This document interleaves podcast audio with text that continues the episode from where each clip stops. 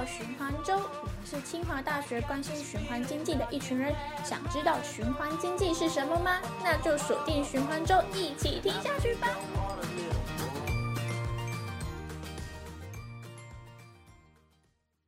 欢迎来到清华大学循环周的 Podcast 节目，我是今天的主持人香云 Sabrina。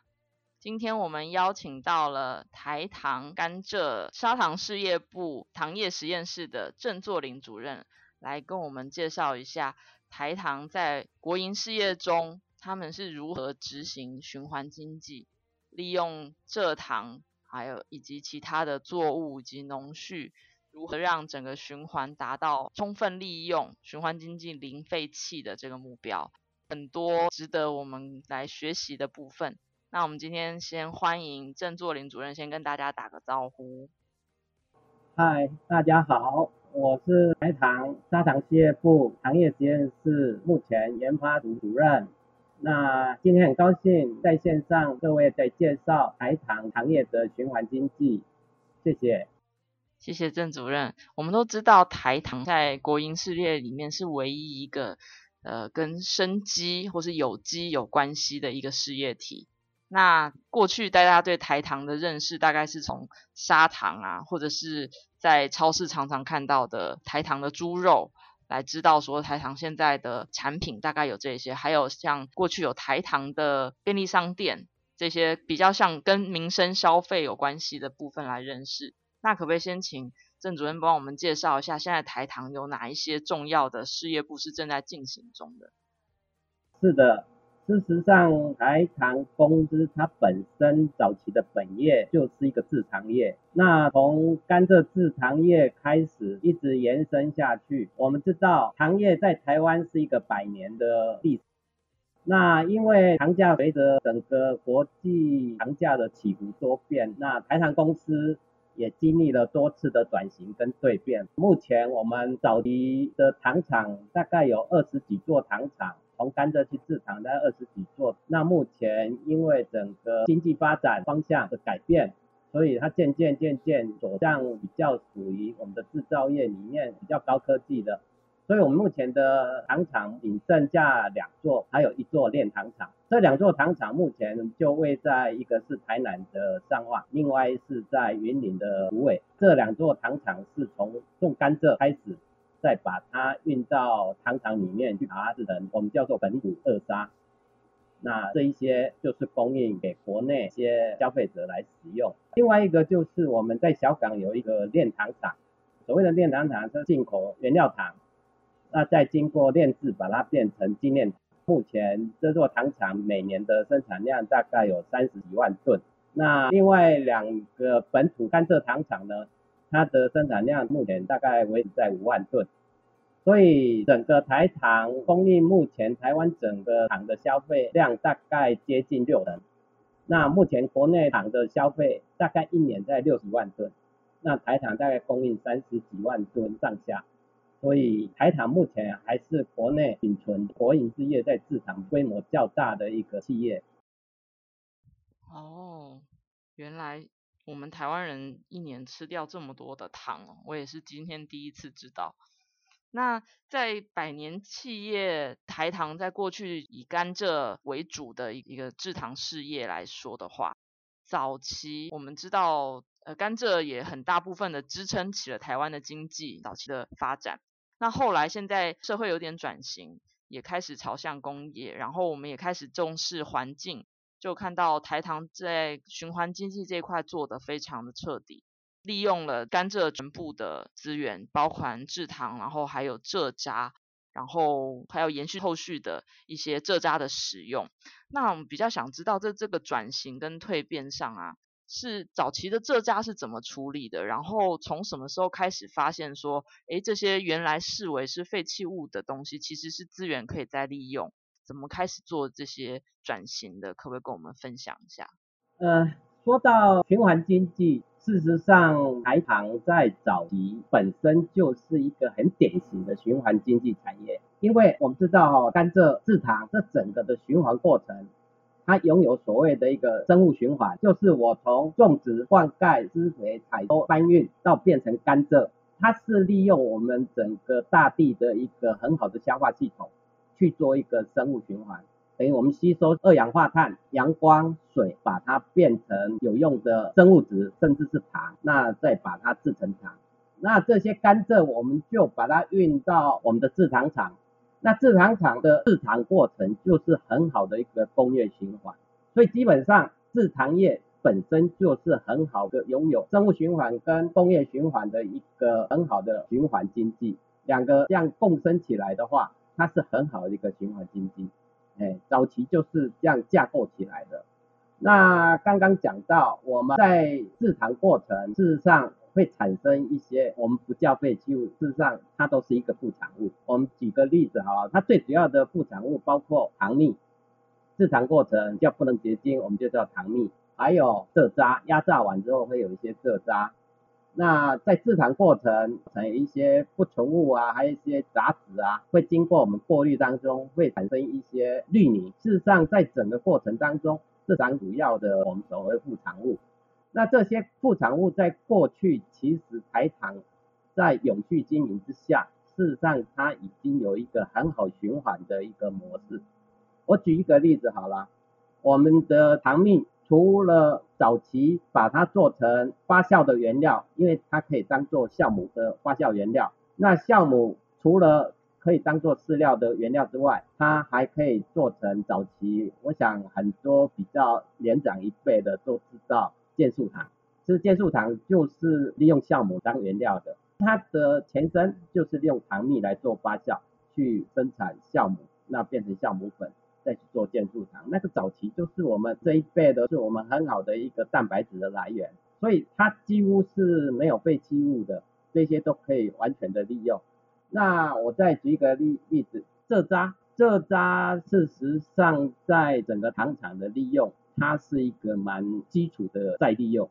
最主要，不管全世界大概很多甘蔗糖厂。蔗渣大部分都主要是供应他们生产过程当中产生的能源，包括它需要的蒸汽，包括它的电力，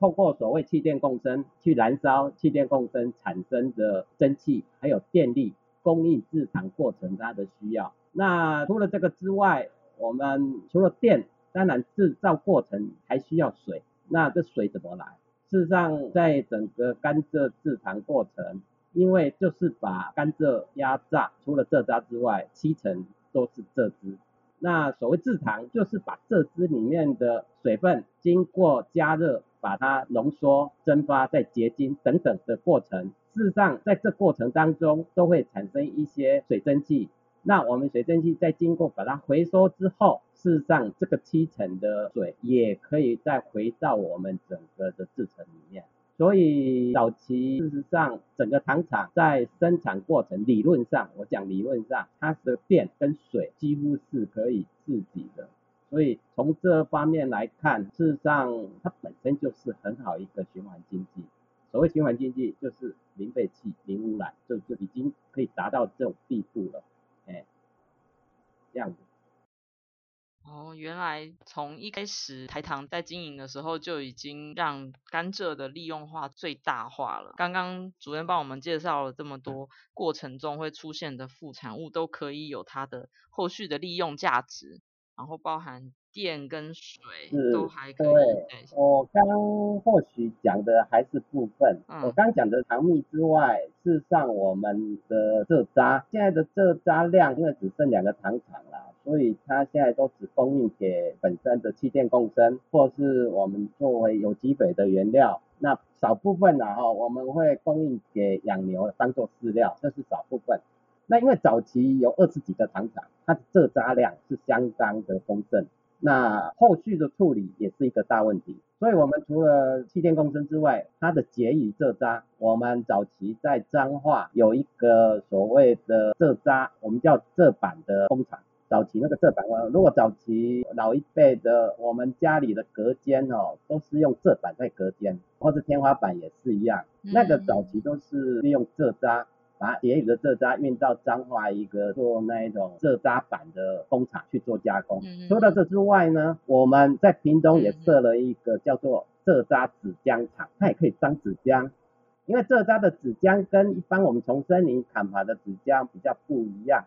它是属于短纤的。嗯、但是我们知道在造纸的时候，除了需要长纤之外，还要掺一些短纤，因为它的拉力啦，或者它的溶解性啊的要求。哦所以必须去混，所以早期我们结语的蔗渣，呃，有部分也是送到我们的屏东纸浆厂去做纸浆，那供应给纸厂来使用。那早期事实上已经除了糖蜜做酒精，那蔗渣做蔗渣板，甚至密集板也有做，也做纸浆等等，事实上已经都产生了所谓我们的循环再利用的一个精神了。嗯嗯，已经使用的非常彻底耶。连蔗渣板，其实我有印象有听过，有一些家具或者是建材里面会有放这个蔗板，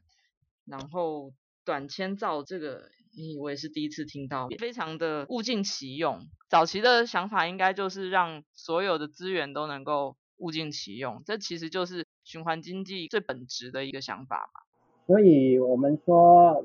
甘蔗产业，这制糖产业本身就是很典型的一个循环经济。嗯、尤其政府这几年在加一再加循环经济的推动这个政策之下，事实上台糖义不容辞，就站在第一线去当做一个标杆哦，去推这一块。因为说在台糖除了种甘蔗去制糖之外，有人会问说，那养猪？怎么跟养猪有关系呢？事实上，这也是循环经济的一环。因为我们知道甘蔗在种植的时候，需不需要一些土壤的肥料、氮源等等。事实上，当时候为了能让土壤的肥分可以增加，所以我们就在糖厂蔗田的中间会设一个畜殖场，我们叫养猪场。那早期养猪的那一些排泄的猪粪尿。就直接当做甘蔗生长所需要的营养分，它的肥分，哦，早期是这样。但是时过境迁，因为现在不管糖厂啦，或是我们猪场，因为整个都市化的进步，人口的集中，事实上它的附近都已经变成一个聚的社区了，所以导致于有一些排泄出来的问题。现在目前我们也逐步在改善，所以我们在前两年已经开始说把猪场也逐步的去更新，把它变成一个所谓的现代化的猪场，把它的臭气尽量降低。那除了降低之外，可以达到等于畜值跟我们的甘蔗产业能互相利用，来成形成一个循环经济。所以刚刚您听到的是用猪的排泄物，然后当做甘蔗的肥料来做，那是早期。那因为为了改善它的臭味问题啊，所以我们就必须在现在的猪舍的旁边再设一个所谓沼气发酵，就必须经过沼气发酵。那所谓沼气发酵，就是把猪粪尿再经过厌气的发酵，它会产生沼气。那沼气事实上就可以去做发电，甚至是供应热能给猪场来使用。那它会产生沼液、沼渣，再逐步经过处理之后，再回归到农田。所以过去是直接排放，现在是必须经过沼气发酵的处理，再回归到农田。所以等于不只是做很好的循环，也是友善整个环境。嗯嗯嗯。而且让整个种植的环境避免你刚刚说到会有臭味啊，或者是卫生的问题，大家之前比较在意的，现在都会透过早期发酵再次再去处理过以后，再使用它的能量，包含能源或者是灌溉的部分。而且最近刚好疫情的关系，酒精用的很凶，所以酒精也是蔗糖产业的算是产物嘛。一般哈，其实我应该在这里跟大家再说明一下啦，因为早期其实台湾台糖就利用糖蜜啊去做生殖酒精，这台糖事实上我们是把生殖酒精再卖给台酒去做其他的应用，事实上真正在做酒精的是台糖。反而不是台酒，台酒只是做一些酒品，但是因为目前我们的糖蜜只剩下两个糖厂，所以目前我们这一块大概很多都进口来来做的。哦，意思是使用进口的糖蜜来？呃，没有，等于整个产业在台湾的酒精发酵，就目前已经要不做这一块了，哦、因为经济效益的问题。嗯嗯嗯嗯嗯，您提到一个也很重要的，就是经济效益就。在循环经济里面也常常会拿出来讨论，就是如果说为了重复利用这些资源，或者是在做永续的时候，会增加一些成本，或者是需要有一些额外的开销，或者甚至是后端的经济效益，是不是能够支撑这样子的循环的做法？那台糖你们在执行这么多年以后，有没有看到一些那个营收的效果跟整个投入来讲的话，是不是平衡的？应该这么说啦，我们今天在谈循环经济 （circular economy） 循环，那我们知道所谓经济 （economic），它的前面的字母 ECO，ECO 事实上。它就一个生态，生态真正的经济，你必须跟生态是结合，才是真正的经济。那台糖就是在推这一块的时候，除了它的经济效益之外，也去重视它的生态对生态环境的影响。所以我们的糖蜜虽然现在因为它的规模的问题不做酒精，但是我们最近有一个案子可能会去发展所谓的莱姆酒。莱姆酒，哎，比较更高值化，哎，更高值化。那除了这个之外，事实上糖蜜里面是含有丰富的一些微量元素啦、营养元啊等等。那我们目前也用比较先进的生物科技的技术跟食品加工的技术，把原来的糖蜜，我们叫中蜜，在经过加工之后，把它变成食用的糖蜜，事实上这个也是加值的作用。不然早期我们的糖蜜只供应给发酵产业去做发酵的原料，事实上当做发酵原料之后，后续下游的厂商也会产生一些发酵排污的问题。因为都在发酵产业在台湾目前已经几乎都外移了。最主要还是那一种污染的问题，但是我们台厂就站在解决下游厂商的问题，我们就在上游的时候就想到产业的需求，那把它变成一个更高值化的，等于它直接利用的话。它就当做一个食用的糖蜜，就直接利用，后续就不会产生所谓的发酵的废弃物。所以等于是说，我们在做循环当中，也会想到一些环境的问题、生态的问题。站在一开始在设计原料的时候，我们就想到一个循环经济。所以循环经济里面有一个很重要的精神，叫做以终为始。等于这个东西最后会到哪里去，我们都设计好，不希望我们卖给了下游之后，下游产生另外一个污染。我觉得对一个企业的社会责任很重要，我们可以替它设计好，等于说它直接都当做食用，就直接加在配方里面，呃，甚至它也是一种高值化的一个应用。我是举这个例子说，虽然我们的规模缩小了，但是我们会往比较高值化、更多样化去发展。嗯嗯，这样。了解，所以经济的价值并不只在于它的产值本身而已。虽然经济规模有一点缩小，但是因为把整个产品高值化，然后甚至是考虑到后端的产业链怎么去处理他们的废弃物的时候，一起纳入考量的话，其实整个产业的 ecosystem 就是你刚刚提到的 economy 的 ecosystem 就提升了。那这也是台糖在整个产业链上做的一些贡献了。哎，这这只是一个其中一个例子。哦。好，也想要再问一下，就是因为像糖蜜的制造过程到使用的过程啊，或者是使用生物科技的这一些过程，是不是都是因为现在有增加了一些技术，才能够让整个循环科技更提升？就是我们在做循环的过程中。并不只是副产物利用，而是让它提升。那中间的这些新技术是不是也是很值得？比如说我们现在社会的的科技的发展很多，但是在这一块的琢磨，也许还没有那么多人发现说还有很多可以发挥的地方。比如说生物科技，或者是精炼的科技，或是一些让让这些产品有更多元的使用。是的，呃，我再举一个例子好了，因为早期的蔗渣，事实上我们现在蔗渣也是一样，就是压榨完之后的蔗渣，事实上它里面还有大概四十八%的水分，那因为它必须直接就去气电共生，其实目前大概我们有接近七成的蔗渣就直接给糖厂去产生气电共生的料源。那我们知道哈，早期因为锅炉的设计就是利用直接燃烧，直接燃烧之下，因为蔗渣里面含有水分，事实上它的燃烧很多的热源都被水蒸气给带走，事实上它的热效应说在能能源效益不是最高的，不是最好的。所以各位如果在开工期到我们两个糖厂去看，看它好像在冒烟，其实那不是在冒烟，它是冒水蒸气。因为我不可能在制造过程当中再把蔗渣烘干再去燃烧嘛，因为这也是热的损，所以就直接去燃烧。但是因为早期的锅炉设计就是设计直接燃烧，那去产生气电共生，它能源效益可能就没有那么好。所以为了解决这个问题，目前我们跟学校合作，还有厂商合作去做所谓的蔗渣先造粒。因为我们知道蔗渣，如果你堆放不管在哪里，仓库啊，或者是在田里面，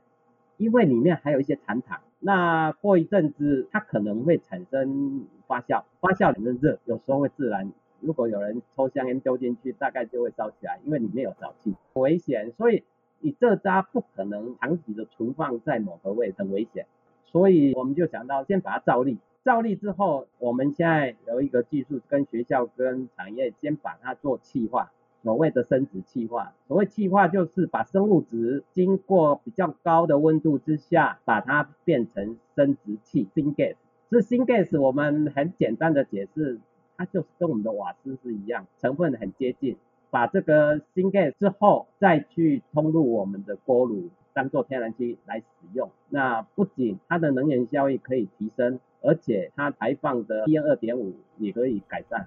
所以目前等于是说，我们除了传统的使用之外，我们一直也在思考怎么去让我们整个的过程，除了提高能源效益之外，还有等于对环境的影响尽量降到最低。那蔗渣目前就有这个跟外界学校啦、跟产业啦有做这一种合作的研究。那目前已经有一个阶段性的结果。那将来可能就是说要不要去改，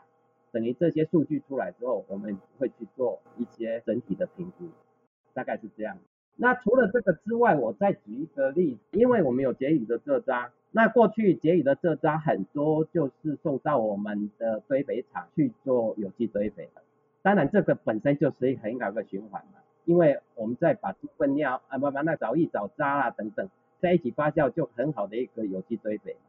但是我们不以此为满足，等于说这个是只是一个单循环。那在前两年跟农试所有一个合作案，就是我们利用蔗渣去做半腐熟的堆置，再提供给开工包的菇农去做养菇的替代介质。那在替代介质之后，它去养菇之后，一定会产生一些废菇包。那我们再利用我们的系统把废菇包回收回来，再回到我们的堆肥系统里面。等于是说，我们不只是实现了原来的单循环的循环经济，我们让整个循环再透过所谓产业共生，让它所谓的双循环，等于它的循环的过程延续了，而且更有价值。所以在蔗渣的利用里面，我目前也希望说，透过跟养菇业的菇农来合作，能不能产生一个所谓的产业共生，来让我们的循环走得更彻、更延长，大概是这样。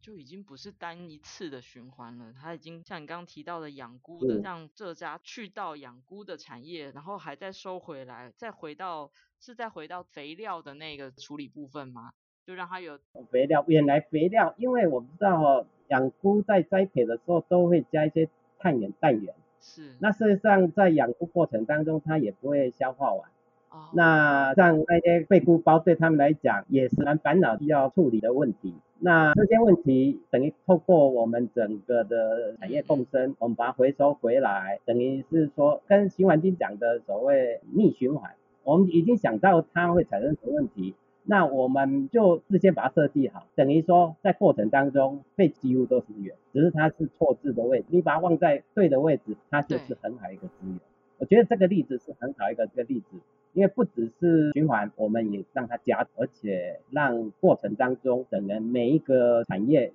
都有它的价值性。这个例子非常好诶，现在各个产业在努力做循环的时候，可能只有想到单循环而已，但是台糖已经做到了逆循环或者是加值的部分，这个是出乎意料。我自己有用过那个养菇的太空包。的确，菇大概生长了三四次之后，它就不会再发了。那包材料就不晓得该怎么处理，所以其实是可以回收的。对啊，它是很好的一个有机堆肥的材料。哎，我们过去这渣也可以当有机堆肥，只是说它是一个单循环而已。等于我们经过了菇包的加值之后再回来，不仅它有加值作用，而且它里面的肥分我们也利用到了，等我们成本也降低了。所以这个我觉得很值得跟各位来介绍，这是蛮好的一个价值性的循环。嗯，那个回收的路径，比如说我们一般民众如果养了菇的话，要拿到哪里回收呢？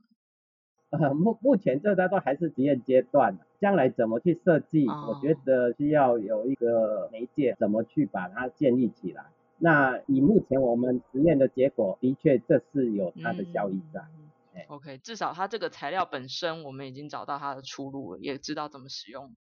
是是是，哦、有有这个前瞻性，不错，真的很不错。然后您刚刚有提到说，再把它蔗渣或者是这个回收的菇的介质，可以再做堆肥。那这这样的有机的堆肥，跟一般现在农业是不是常用的是氮磷的化学肥？它那个在整个环境上，或者是说生态上的影响？有什么样的差异？可不可以顺便告诉我们听众？那以台湾来讲，事实上我们土壤的施肥说实在有些都是太过量，导致于尤其是用化学肥啦，导致于说土壤酸化，酸化掉等于是说对植物来讲是一个压力，会产生不好的影响。所以现在大家都在推友善种植啦，所谓的有机种植啦，事实上就是要改善这个的问题。那我们蔗渣去当做堆肥，事实上它除了提供肥分之外，因为蔗渣本身的多孔性，也是对于土壤的状况。尤其配合我们的刚刚有讲到一个绿泥，就是我们在制糖过程会产生绿泥来调和的话，因为绿泥本身就是很好的一个土壤的改良剂，因为它里面含有蛮多的石灰，可以让酸化的土壤可以慢慢慢慢去调整，地位比较中性。所以等于是说，在整个行业循环里面，我们除了加值之外，可能对整个环境的影响也会蛮重视，怎么去改善。土壤的改良剂，所以它就不只是在单一次的种植下去改善这个环境，可能它就是一个长期的效果，因为是对土壤的，可能几期的作物下都可以受惠于这样子的改善。嗯，因因为你如果长期使用化学肥料的话，对土壤的确负面影响是蛮大的，至少酸化上面啊、结块上面啊，几年事实上台湾的土壤的确有这些问题。嗯、那除了个之外哈，我要特别强调。甘蔗，甘蔗这个东西，我们知道它是一个 C4 的植物，C4 碳四的植物。我们知道植物有所谓 C three 跟 C four，哎，那可以解释一下吗？我们可能不是每个听众都知道，简单的科普一下。呃，所谓 C three 或 C four，它本身是一个光合作用的机制，像我们的水稻，它就 C three 的。那甘蔗啦、玉米啦这一些禾本科，当然它属于 C four，它有什么不一样？最主要是它在光合作用的时候，它对于 CO2 的利用，还有它气孔的开放机制是不一样的。那我们知道 C4 的植物，它是采用的所谓我们有一个专有名叫涡轮增压的光合作用的方式，开 turbo turbo 的。对，所以它对光合作用的效果是比 C3 我们种水稻啊，其他的作物都在它的光合作用的效能会比 C3 的还高蛮多的。因为我们知道甘蔗里面有一个成分，我们叫做矽质体，矽质体它是很好光合作用的一个组织，那甘蔗本身就拥有这个。目前来讲，我们知道，自从美国拜登总统上任之后，一直在强调所谓减碳减碳。那事实上，甘蔗这个植物在减碳上面或碳中和上面是很好一个 resource，是蛮好的一个原料。去调查啦，每公顷的甘蔗种，我们讲它光合作用产生的碳汇吼，大概会在每公顷在三十到六十吨左右。现在这个是植物成长过程的碳汇，当然你施肥啦，还有很多你采收啦、种植，可能都有一些碳足迹，可能都要扣掉。不是单纯从植物的生长过程当中，它的碳汇本身大概每公顷的甘蔗有三十到六十吨左右，但是取决于你种在不同的地点呐，还有不同的年份，当年的年份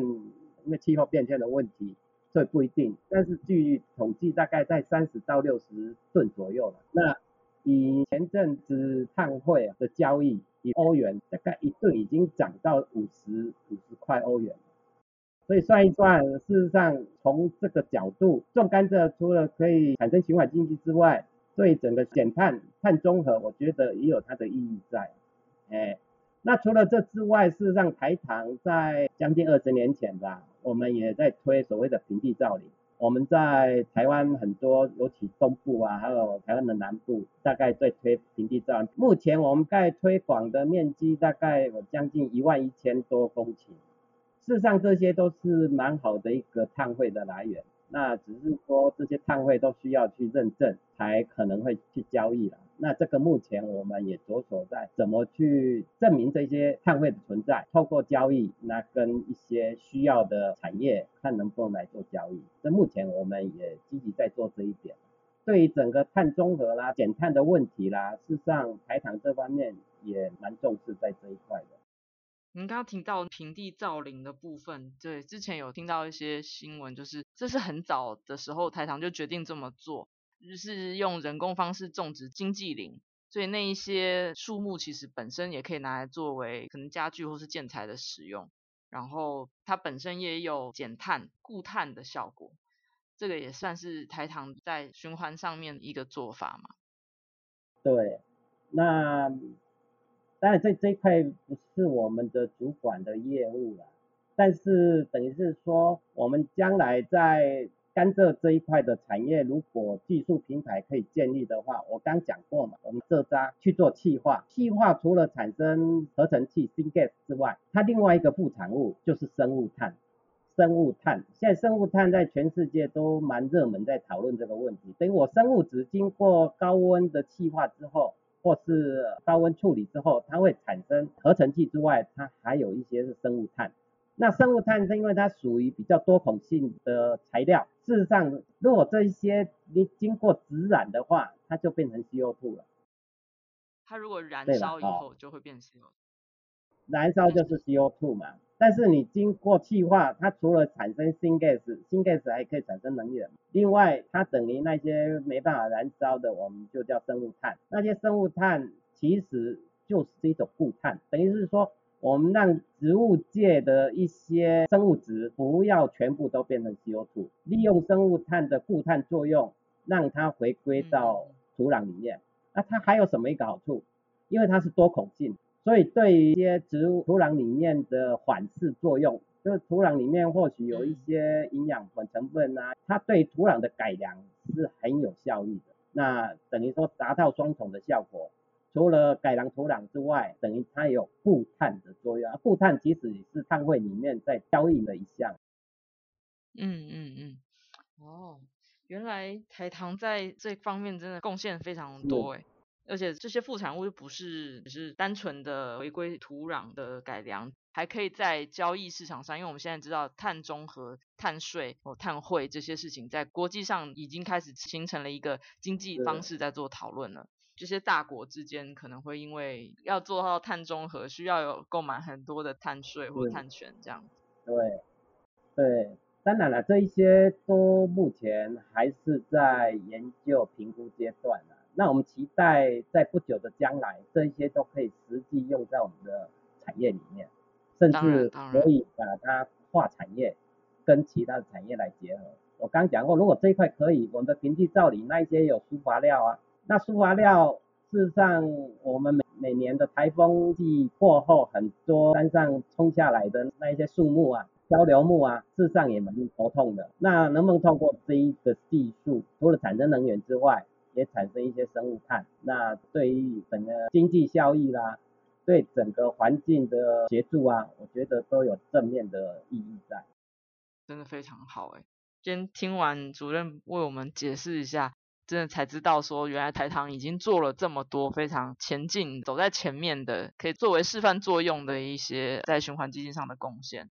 那也希望这样子的例子以后都可以引用到其他的业界，比如说农牧业或者是其他的产业，可以去做更新或者是进阶，向着循环或者是永续的方向去做改善的时候，可以作为一个借鉴。那非常谢谢主任今天接受我们的访问。那您最后有没有什么要再跟我们的听众说一下的？台糖的本业就是糖业，透过糖业的整个永续经营，我们希望作为整个台湾循环经济的一个领头羊，能够示范，那让整个台湾可以成为一个循环经济的典范。那我希望等于是说，我们这一步已经踏出去了，希望整个台湾的产业大家来共同合作，让台湾发展成一个真正循环经济的一个典范。谢谢。嗯。谢谢主任，这个期许很好。我们的听众中应该很多人都在这一集学到了很多，也希望可以应用在大家的领域，或者是给生活中有一些想法，说怎么样去做到减碳。那今天谢谢主任接受我们的邀请，谢谢。是，谢谢谢谢。如果有怎样需要指教的，透过清大那一边也可以把讯息传来给我们，我们也乐意跟大家来讨论跟分享。好，谢谢。我们会把相关的联络方式放在我们的栏目里面，也请听众朋友也可以去跟我们联络，或是回馈你们的想法。好，那谢谢，今天就到这里，谢谢大家收听，谢谢主任。谢谢，拜拜。拜拜。So won't you take